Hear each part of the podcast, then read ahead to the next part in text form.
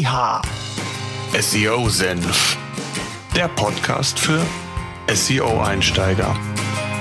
Wir zeigen dir, worauf es bei der Suchmaschinenoptimierung ankommt. Yeehaw! Suchmaschinenoptimierung Step by Step by Step für SEO-Einsteiger. SEO Senf. Jetzt geht's los. So, ich darf euch recht herzlich ja, zu einer spontanen Podcast-Episode willkommen heißen und einem, ja, wie soll man es nennen, Pilotprojekt. Und zwar hatte ich es ja mal auf Facebook in unserer Facebook-Gruppe SEO-Senf angekündigt, dass ich gerne mal eine ja, Live- Podcast-Episode streamen möchte, wo ihr aktiv an dieser Sendung teilnehmen könnt. Und das heute ist so spontan der Test. Und ähm, es geht heute um das Thema SEO-Texte richtig schreiben. Ich habe zehn Tipps für euch mitgebracht, wie man ja bessere Texte schreibt und somit auch mehr Sichtbarkeit bei Google generieren kann. Zukünftig möchte ich dieses Format insofern ausbauen, dass wir vielleicht ja eine FAQ-Session machen. Also eure Fragen, meine Antworten und das Ganze live. Und so können wir auch ja interaktiv vielleicht noch das Ganze oder die Sendung noch ein bisschen mehr gestalten. Ähm, für all diejenigen, die jetzt live dabei sind, es gibt einen Chat da könnt ihr euch registrieren kurz, entweder mit Facebook oder Twitter. Und dort könnt ihr mir gerne auch Fragen stellen, auch während der Podcast-Episode. Die werde ich dann am Ende natürlich auch beantworten. Heute ist vorzugsweise, wie gesagt, ein ja, Themen-Podcast, aber am Ende habt ihr die Möglichkeit, beziehungsweise ihr habt jederzeit die Möglichkeit, mir Fragen zu stellen und ich werde die dann im Anschluss an mein Thema gerne auch ausführlich beantworten. So, ich würde vorschlagen, ich lege los. Also, das Thema heute, SEO-Texte richtig schreiben, 10 Tipps für bessere Rankings. Ich werde immer wieder gefragt, wie man denn SEO-Texte richtig verfasst. Und in dem Fall muss ich sagen, ist SEO-Texte auch wenn ich das Keyword jetzt im Titel beispielsweise verwendet habe, ähm, aus meiner Sicht nicht ganz passend. Genutzt habe ich es dennoch, weil die Keyword-Recherche gezeigt hat, dass ein ja, gewisses Suchvolumen nach dem Keyword SEO-Texte vorhanden ist und ich vielleicht den einen oder anderen qualifizierten Besucher mehr mit diesem Titel erreichen kann, als wenn ich die Podcast-Folge vielleicht, äh, wie schreibe ich einen Artikel oder einen Text richtig genannt hätte. Und daran sieht man schon, dass nicht immer der Text, der für einen selbst vielleicht passender wäre, der richtige ist. Das ist, glaube ich, so das erste Learning, was man mitnehmen kann. Ich habe in der ein oder anderen Podcast-Episode das Thema Content ja schon näher durchleuchtet. Erst jüngst ging es um das Thema Contentpflege. Den Link und weitere Podcasts zum Thema, die ich gemacht habe, verlinke ich euch natürlich in den Show Notes. Die gibt es aktuell noch nicht, aber in wenigen Stunden und zwar unter seosenf.de slash 065. Nee, nicht 65, sondern 56, sorry. Das heißt, wir sind in der 56. Podcast-Episode hier beim SEO-Senf. Grundsätzlich ist es so, dass hochwertige Inhalte, also SEO-optimierte Texte, die Basis für gute Rankings sein können. Das wisst ihr selbst, Content ist ein wichtiger Ranking-Faktor für Google, aber längst nicht der einzige. Dennoch ist es wichtig, dass ihr eure Texte möglichst effizient und zielführend gestaltet. Dabei möchte ich euch in der heutigen Podcast-Episode helfen, beziehungsweise euch zehn Tipps an die Hand geben, wie das mit der Sichtbarkeit eurer Texte vielleicht besser klappen könnte. In dem Zusammenhang noch ein kurzer Hinweis auf die letzte Podcast-Episode, wo ich euch anhand eines Praxisbeispiels ja gezeigt habe, wie ich mit einem, ich sag mal, mittelmäßig umkämpften Keyword, beziehungsweise in dem Fall war es eine Keyword-Phrase, wenn wir es genau nehmen, von Position 0 auf Position 1 bei Google gerankt habe. innerhalb von knapp zwei Monaten. Das habe ich euch ausführlich beschrieben, worauf ich geachtet habe, was wichtig war und wie es letztendlich zur Top-Platzierung bei Google geschafft habe, beziehungsweise, beziehungsweise welche, ich hätte bald gesagt, welchen Weg ich zurückgelegt habe. Das hört gerne in der Podcast-Episode, in der letzten. Kommen wir jetzt zurück zum Thema. Gute SEO-Texte zu verfassen ist letztlich kein Hexenwerk, genau wie SEO selbst auch nicht. Vielmehr ist es ein Handwerk, gepaart mit der notwendigen Portion Kreativität. Ganz besonders wichtig ist, dass man grundsätzlich Texte nicht für Google oder irgendeine andere Suchmaschine schreibt, sondern für die Zielgruppe. Und das ist immer ganz, ganz wichtig, denn nur dann ist gewährleistet, dass der Inhalt auch konsumiert wird und ja, eine Handlung erfolgen kann. Schauen wir uns die zehn Tipps an, die ich euch mitgebracht habe. Da wird das, das erste ähm, Zielgruppe definieren. Die Zielgruppe definieren. Es geistern einige Mythen da draußen. Schreibe mindestens 250 oder 300 Wörter, wiederhole das Keyword x-mal in einem Absatz und was weiß ich nicht alles. Zunächst einmal musst du verstehen, dass man SEO-Texte nicht für Google verfasst in erster Linie, das hatte ich bereits schon gesagt, sondern für deine Zielgruppe. Wenn deine Zielgruppe eher jung ist und du sprichst sie in den Texten mit sie an, wirkt das komisch. Auch sonst solltest du genau überlegen, wie du die Texte aufbereitest und konform deiner Zielgruppe letztlich produzierst. Das ist ganz, ganz wichtig. Am Anfang einer SEO-Strategie, und jetzt kommen wir schon zu Tipp 2, oder ja zumindest eines neuen Textinhalts sollte die Keyword-Recherche stehen. Ich habe es euch ganz zu Anfang gesagt, ich habe das für den Podcast auch gemacht. Welches Keyword ist hier am relevantesten? Was bringt es euch, wenn ihr nach eurem Bauchgefühl einen Artikel schreibt, dieser aber später keine Beachtung findet? Und daher ist es wichtig, dass ihr unbedingt die Keyword-Recherche nutzt. Weil ich nutze, das ist kein Geheimnis ja, PageRangers, pagerangers.com. Im Monitoring-Bereich gibt es eine eigene Keyword-Recherche, die auf unterschiedliche Quellen, auf Google, auf Amazon, Wikipedia und auf eine eigene Datenquelle zurückgreift. So kann man sehr genau schauen, welche ähnlichen verwandten Suchbegriffe gibt es bei Google, wie ist das ungefähre Suchvolumen pro Monat in Deutschland und neben dem monatlichen Suchvolumen, was ihr angezeigt bekommt, könnt ihr auch sehen, wie groß der Wettbewerb zu jedem einzelnen Keyword ist. Also ist der Wettbewerb hoch, ist es ja tendenziell schwieriger, mit einem ja, ausführlichen Text, mit einem oder zu einem bestimmten Keyword bei Google zu ranken. Da sind unter Umständen mehrere Anstrengungen notwendig, als nur eben einen Text zu verfassen. Grundsätzlich ist es wichtig, das möchte ich an der Stelle nicht noch erläutern, ähm, dass natürlich die eigene Webseite die Basis für gute Rankings ist, aber das habt ihr, wenn ihr meine Podcasts ja hört, schon längst mitbekommen. So könnt ihr also direkt schauen, ob ein Artikel zu dem Thema aktuell ja sinnvoll ist oder ihr, sofern der Wettbewerb in allen Bereichen sehr hoch ist, vielleicht zunächst ein anderes Thema, einen anderen Artikel sinnvollerweise vorzieht. Also, eine Keyword-Recherche ist sinnvoll, um zu schauen, wie viel Potenzial ein Artikel für den organischen Bereich bei Google letztendlich hat. Erinnert euch, Inhalte auf eurer Webseite produziert man nur für die Zielgruppe. Daher immer Augen auf bei der Themenwahl. Tja, das war das Wort zum Sonntag. Nein, es geht weiter. Also, nicht die Länge ist entscheidend, sondern wie hochwertig ein Inhalt ist. Es geistern diese besagten Mythen da draußen herum, man solle 250 bis 300 Wörter Text verfassen, damit man bei Google Sichtbarkeit aufbauen kann. Die Länge ist nicht das wichtigste Kriterium letztendlich, sondern ob der Inhalt bei Google oder ob der Inhalt letztendlich gut oder schlecht ist. Zwar gibt es eine Korrelation zwischen der Länge eines Textes und guten Rankings, dennoch ist es nicht das Kriterium. Es ist zunächst einmal viel wichtiger, dass man einen einzigartigen Inhalt produziert, das Thema Uniqueness. Und es ist zunächst, oder nicht zunächst, sondern es ist dann wichtig, dass man neugierig macht, dass man Lust auf mehr dem Nutzer verspüren lässt.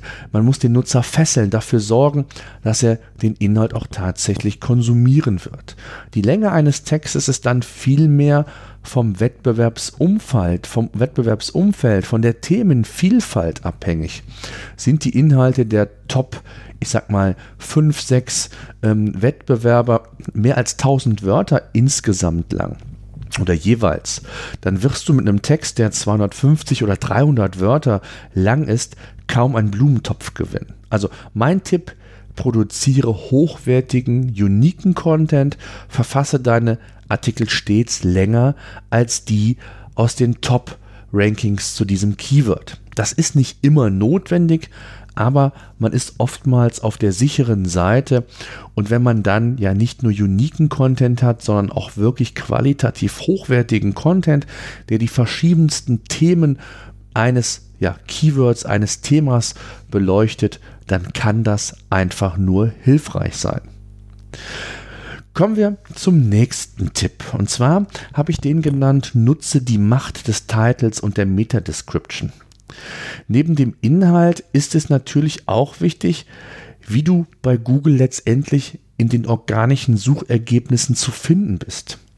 Es ist wichtig, ja vorne platziert zu sein, aber letztendlich ist es auch wichtig, wie du deinen Sucheintrag bei Google gestaltest. Denn mit dem Snippet, das ist letztendlich der Sucheintrag bei Google, kannst du deinen Eintrag beeinflussen, indem du jedem deiner Artikel einen einzigartigen Titel und eine einzigartige Meta-Description mitgibst. Packe das relevante Keyword im Titel nach vorne, verwende es, wenn möglich, auch in der Description und sorge dafür, dass Title und Description eben neugierig machen, Lust auf mehr und dass im besten Fall auch ein Call to Action, also eine Handlungsempfehlung letztendlich, beziehungsweise Aufforderung entsprechend vorhanden ist, damit der Nutzer auch ja weitere Informationen einholt. Der nächste Punkt, strukturiere deinen Content. Ein bisschen ja, fasse ich das zusammen, was ich in den vergangenen Podcast-Episoden sehr im Detail besprochen habe. Ich habe eine Podcast-Episode zu H-Überschriften gemacht, also die Struktur von H1 als Überschrift bis hin zu H2 bis H6 im Artikel selbst, also das Thema Gliederung. Ihr wisst, im Normalfall sollte die H1 nur einmal verwendet werden und im weiteren Verlauf dann die H2 bis H6 Überschriften. Knackige Häppchen, Texthäppchen ähm, sind wichtig und äh, gliedere sie eben mit ja, Unterüberschriften, ähm, Subüberschriften, Subheadlines, wie immer es auch nennen wollt. Das ist wichtig, gerade auch für den Konsum, insbesondere auch aus, ich nenne es jetzt mal mobilen Gesichtspunkten heraus. Das heißt also lieber kleinere, knackigere Absätze, die auch leichter ja mobil oder mit Smartphone, Tablet letztendlich zu konsumieren sind. Dann ein weiterer Tipp, den ich unbedingt ähm, anbringen möchte, ist die Unterstützung durch WDF, IDF bei der Gestaltung eures Inhalts. Ähm, das ist für mich ein weiteres Werkzeug, wie du deine Inhalte ja nicht nur für deine Zielgruppe, sondern eben auch für Google so produzieren kannst, dass sie nach WDF, IDF ja optimal sind. Bei PageRangers ähm, haben wir hier einen Editor, der Lifetime nach WDF IDF eben Unterstützung bietet und dir anzeigt, welche relevanten Keywords in welcher ungefähren Anzahl je nach Textlänge vorkommen sollten. Was WDF IDF ist, schaut gerne in den Show Notes nach, hört euch die entsprechende Podcast-Episode an. Das setze ich einfach jetzt mal für diese Podcast Episode voraus. Aber Achtung, auch WDF IDF ist nicht das Allheilmittel und funktioniert in der Tat nur bei längeren Texten. Also für kurze Produkttexte, die 100, 150 Zeichen lang sind, ähm, ist WDF, IDF nichts. Also sollte man das entsprechend für lange, ausführliche Texte verwenden, um einen Überblick äh, zu schaffen, um zu schauen, ob wirklich auch alle ja, relevanten Keywords, die die WDF-IDF-Ermittlung äh, gebracht hat, auch dann tatsächlich ähm, ja, verwendet wurden. Gut, gehen wir zum nächsten Punkt. Variiere die Content-Formate. Google ist zwar in erster Linie eine Textsuchmaschine, immer noch. Aber andere Content-Formen werden immer wichtiger beziehungsweise ergänzen deinen Text sehr, sehr gut und das sollte unbedingt zum Tragen kommen, wenn es um ja ausführliche Artikel geht. Kombiniere Textinhalt mit Grafiken oder Videos, um den Nutzer gezielt auf der Seite zu behalten, um ihn ja länger zu binden. Eine Kombination aus verschiedenen Content-Formaten ist daher sinnvoll, ja, da er eben länger auf der Seite bleibt und das Thema Verweildauer ein wichtiges Kriterium für Google letztendlich darstellt. Auch das Thema Bilder-SEO ist in dem Zusammenhang zu berücksichtigen und sollte erwähnt werden. Wenn ihr dazu mehr wissen wollt, auch hier kann ich eine Podcast-Episode empfehlen, die ich vor einiger Zeit gemacht habe zum Thema Bilderoptimierung. Das spielt ja da so ein wenig mit. Und ähm, den Link gibt es auch in ja, wenigen Stunden in den Show Notes. Ähm, es ist einfach wichtig, dass die Bilder feilschnell sind, feilschnell geladen werden. Gleiches gilt auch für Videos, dass entsprechende Komprimierungen vorliegen. Das ist ganz, ganz wichtig. Ich blicke mal ganz kurz in den Chat. Ähm, der Jens ist da, der Florian, erstmal Hallo und schönen guten Abend und ganz toll, dass ihr so spontan, spontan Zeit gefunden habt. Ähm, ich habe eure Fragen gesehen, ich werde gleich auch natürlich noch darauf eingehen. Zunächst einmal möchte ich mit meinen Punkten noch weitermachen, ganz schnell, und zwar das Seeding von Inhalten. Ähm, beziehungsweise da stelle ich an, an, den, an den Schluss. Und zwar ist es, äh, nee, ich, ich nehme es doch. Also, Seeding von Inhalten. Ähm, ich erlebe das immer wieder in Gesprächen mit Kunden, dass viele total stolz sind, wie viel Zeit sie letztendlich in die Produktion eines Textes gesetzt haben. Und ähm, der Inhalt ist top. Und wenn dann so der Text das Licht der eigenen Internetseite erblickt hat, dann kommt sehr schnell auch oftmals die Ernüchterung, ja, wer liest den Text? Warum liest den sich keiner durch? Warum äh, scheint Google den nicht so zu indexieren, wie ich mir das vorgestellt habe? Die Zeiten sind zum Teil vorbei. Es gibt immer noch Nischen, wo das funktioniert. Ähm, schaut euch auch nochmal hier mein Praxisbeispiel an, was ich euch eben angedeutet habe. In der Praxis äh, von 0 auf 1 in, in zwei Monaten. Da habe ich das geschafft ohne ein richtiges Seeding. Ja, äh, aber ansonsten ist es wichtig, dass ihr natürlich eure Inhalte auch promotet, bekannt macht durch PR, euer eigenes Netzwerk, vielleicht ein Newsletter, den ihr habt, Social Media, äh, Kontakte zu anderen Bloggern aus der Branche, was auch immer. Wichtig ist natürlich, dass ihr eure Inhalte auch seedet, also promotet und verbreitet. Ganz wichtig in dem Zusammenhang sind auch die internen Links. Die interne Verlinkung ist nahezu genauso wichtig wie der Aufbau von externen Links, also von Backlinks. Verlinke deine Inhalte mit den Seiten, die ja deiner Zielgruppe eben einen echten Mehrwert bieten und den Artikel, den du geschrieben hast, sehr schön ergänzen.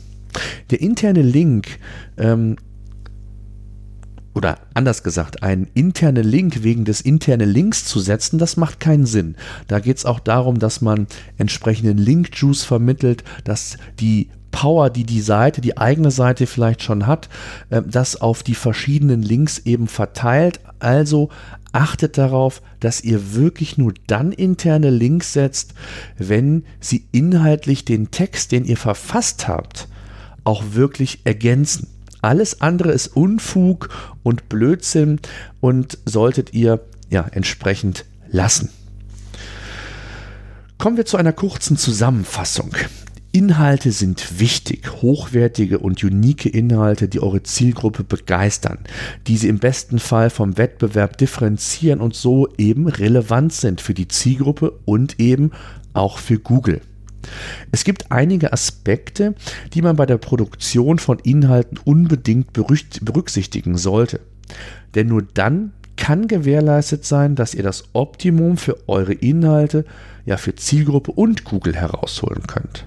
Und das, tja, sind letztendlich oder das ist letztendlich die Zielsetzung, dass ihr mit euren Inhalten Top-Rankings bei Google generiert und aufbauen könnt.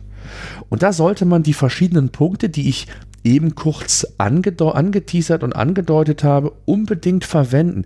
Lieber ein paar Minuten mehr Zeit investieren, ein bisschen mehr nachdenken, ein bisschen ausführlicher den Text gliedern, ähm, auch schauen, was der Wettbewerb macht, denn das Thema Relevanz spielt eine Rolle, aber auch natürlich die Differenzierung zum Wettbewerb. Und hier kann ich euch nur raten, differenziert euch, macht einfach mehr.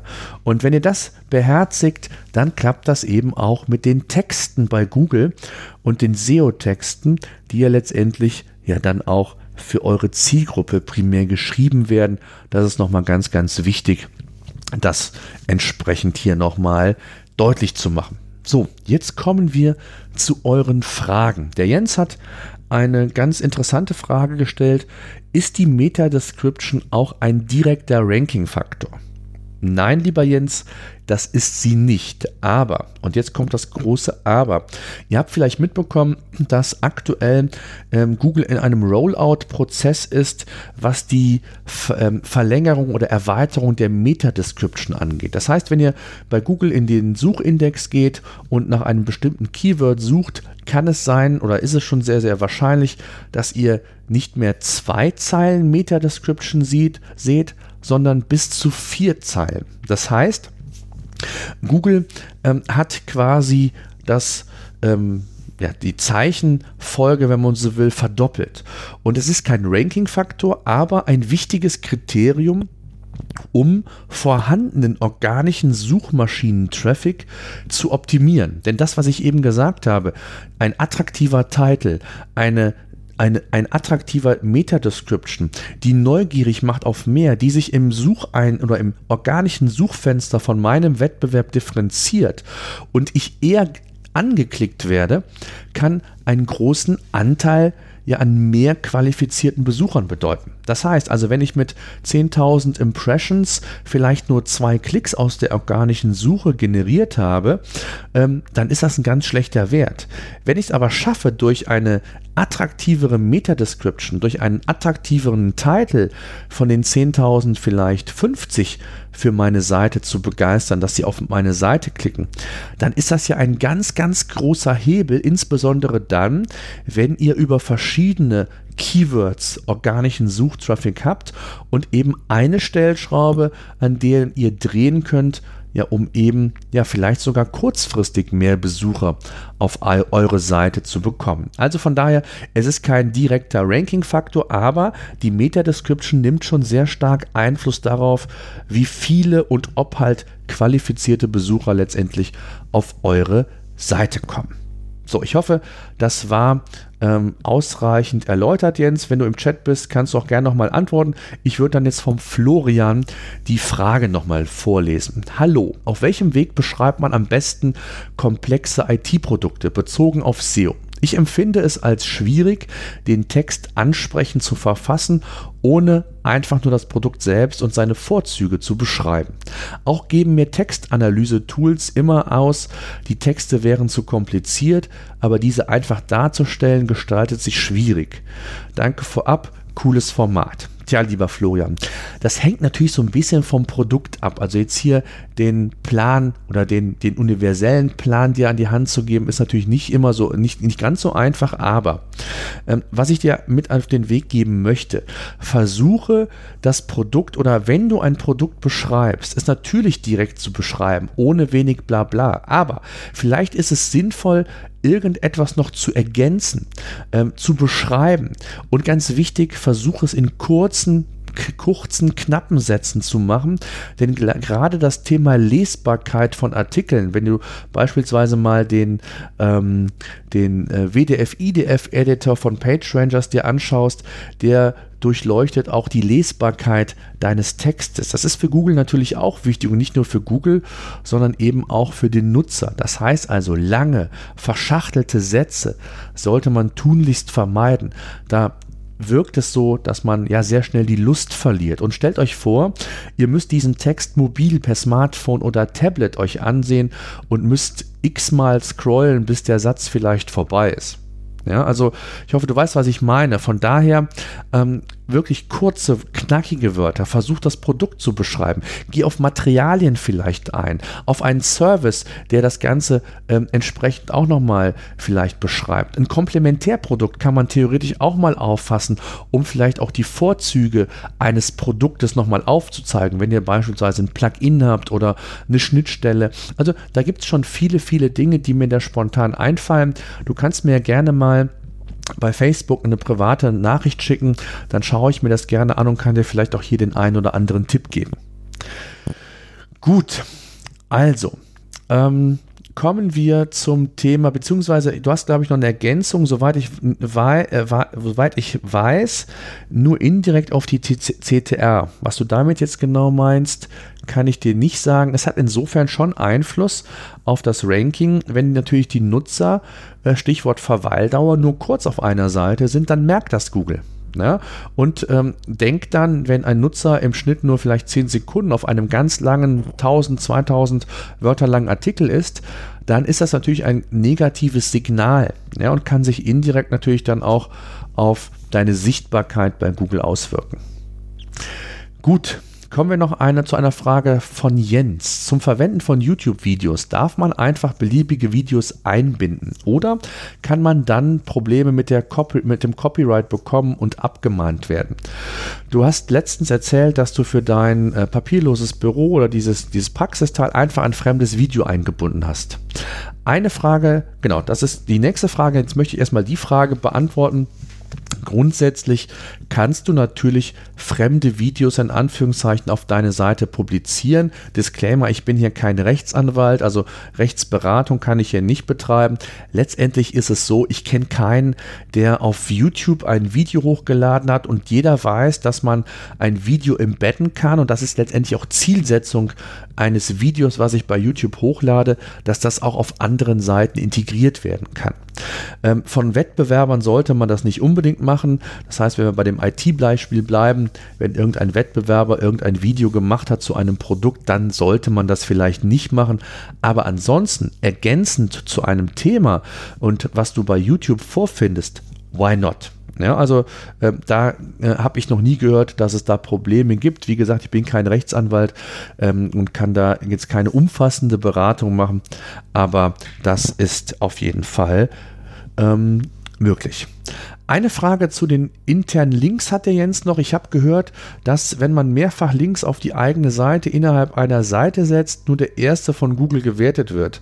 Wenn man in der Seitennavigation bereits eine Seite verlinkt hat, macht es dann überhaupt noch Sinn, einen zusätzlichen Link aus dem Text zu setzen, eventuell mit einem anderen Anchor-Text. Also grundsätzlich ist es so, je mehr Links auf einer Seite sind, desto mehr Link Juice oder Link Power müssen sich die einzelnen Links teilen. Google kann das aber sehr gut differenzieren, ob das jetzt im Artikel ist, ob es im Footer ist ähm, und ob es ein interner Link quasi ist. Also von daher, es ist nicht richtig, dass Google nur den ersten bewertet, sondern es ist schon so, dass natürlich ein Link, der im sichtbaren Bereich ist, natürlich in der Regel auch eine bessere Klickrate hat. Und mittlerweile ist das natürlich auch so, dass nicht nur bei Backlinks Google immer mehr darauf achtet, dass nicht nur der reine Link da ist, ein äh, hoher Trust von der linkgebenden Seite, sondern wie auch, ich nenne es mal, die Performance auf den Link ist.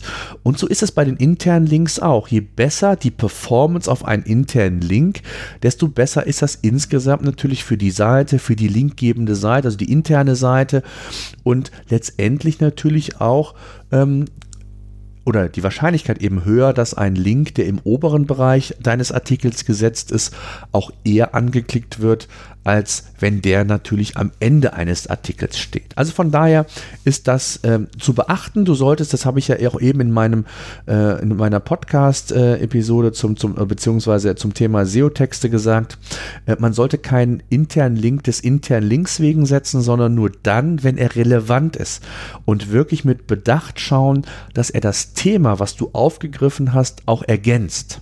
Ja, das ist ganz, ganz wichtig und sollte man machen. Zum Thema Anchor-Text vielleicht noch ein Tipp. Auch hier, anders als bei den Backlinks, kannst du ruhig sehr hart den, äh, den Link setzen. Das heißt also, wenn es jetzt zum Beispiel, bleiben wir bei dem Beispiel papierloses Büro und es geht jetzt um den Scanner für das papierlose Büro. Und dann kannst du ruhig auch Scanner papierloses Büro oder den Scanner für das papierlose Büro nehmen ähm, und wirklich direkt auf das Keyword verlinken. Das ist bei der internen Verlinkung sogar sinnvoll, sollte man machen, eher hart verlinken, als im Gegenzug dann bei den Backlinks, da sollte man das, wenn möglich, vermeiden. Ja, so, ich glaube, dass war's an euren Fragen.